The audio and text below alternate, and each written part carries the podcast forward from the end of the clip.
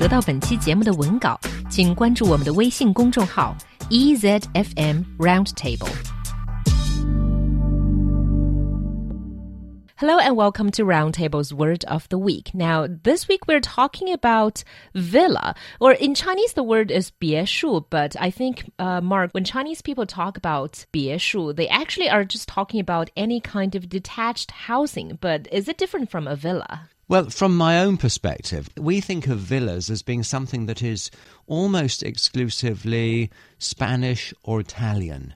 We think of it as a rather elegant, usually uh, white coloured, plastered house, perhaps near the sea with a beautiful view of hills and mountains.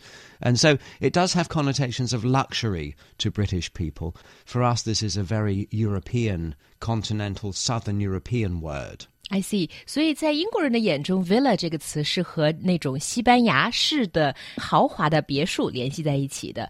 So let's take this opportunity to talk about different kinds of houses. One that comes to my mind is the Tudor style houses. Is this a house with a door at the front and a door at the back? Two door. Oh no, no Tudor. Oh, Tudor. Tudor. is how we pronounce it. I mean, you might find in American English they say Tudor, but uh, two door is too far away from uh, the pronunciation I for us to not confuse it with a, a house with two doors. Hmm. So yes, Tudor obviously dates from the time of Henry VIII and so forth. People have been watching Wolf Hall and the Tudors and all those things, and this is a style. There are very few Tudor buildings left. One of them is to the southwest of London, and it's called Hampton Court. That was King Henry VIII's home.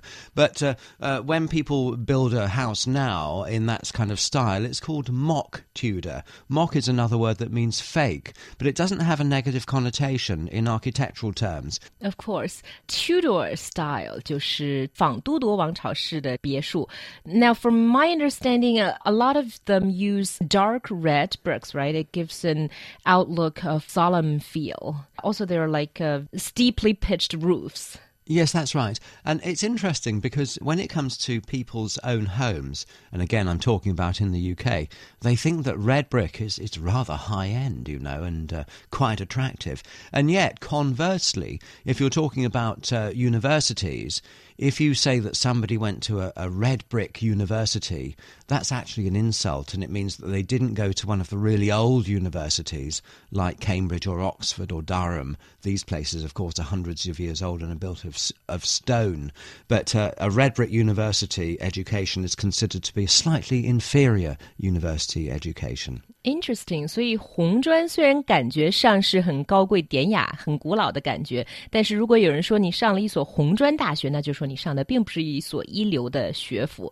Okay, let's talk about the Victorian houses. I think you know more than me in this, Mark. Yeah, Victorian, I mean, this refers to the reign of Queen Victoria. It refers to that period of history, mainly 19th century, from about 1860 to 1900. Many, many British people live in Victorian housing, which is well over 100 years old. It just proves how well they built it. Hmm. You tend to find that they have high ceilings, uh, also very spacious rooms, and they might have some wooden beams in the ceiling as well, which is, are all seen as very desirable features these days. 那维多利亚式的建筑就是在英国维多利亚时期，也就是大概是一八三七年到一九零零年初的这样的建筑风格，通常是非常的宽敞，并且呢还有凸于墙体之外的窗户。 I mean, the other one that kind of links on, I think, to Victorian houses is colonial style homes. And I mean, if we look at it uh, in terms of the actual word, it means something that you would find in some sort of colony. This is a word that's used to describe, for example, the uh, French colonial style. You find that in some parts of Vietnam. You find the British colonial style in some parts of the world as well. It's where the empires went. Now, the thing is, what is the colonial style? Well, here I have to quote an English judge who, when he was presiding over a pornography trial, he said, If you ask me to define pornography, I couldn't do it, but I know it when I see it.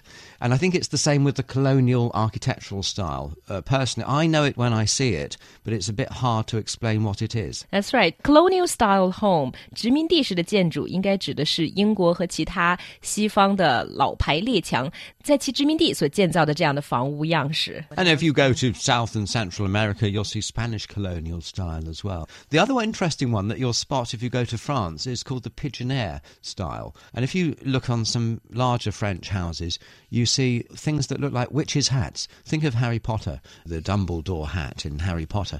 And they have these things on the ends of some of their buildings in France. Very, very tall, very pointy, narrow, black, conical, decorative cones. These are called pigeonnieres. This comes from the word pigeon, which is a type of bird. It's because they look like the homes where pigeons might live. I see. Pigeonniere 指的是这种又高又尖的锥形屋顶，那也经常在法国见到。Okay, and that's all we have for this edition of Roundtable's Word of the Week.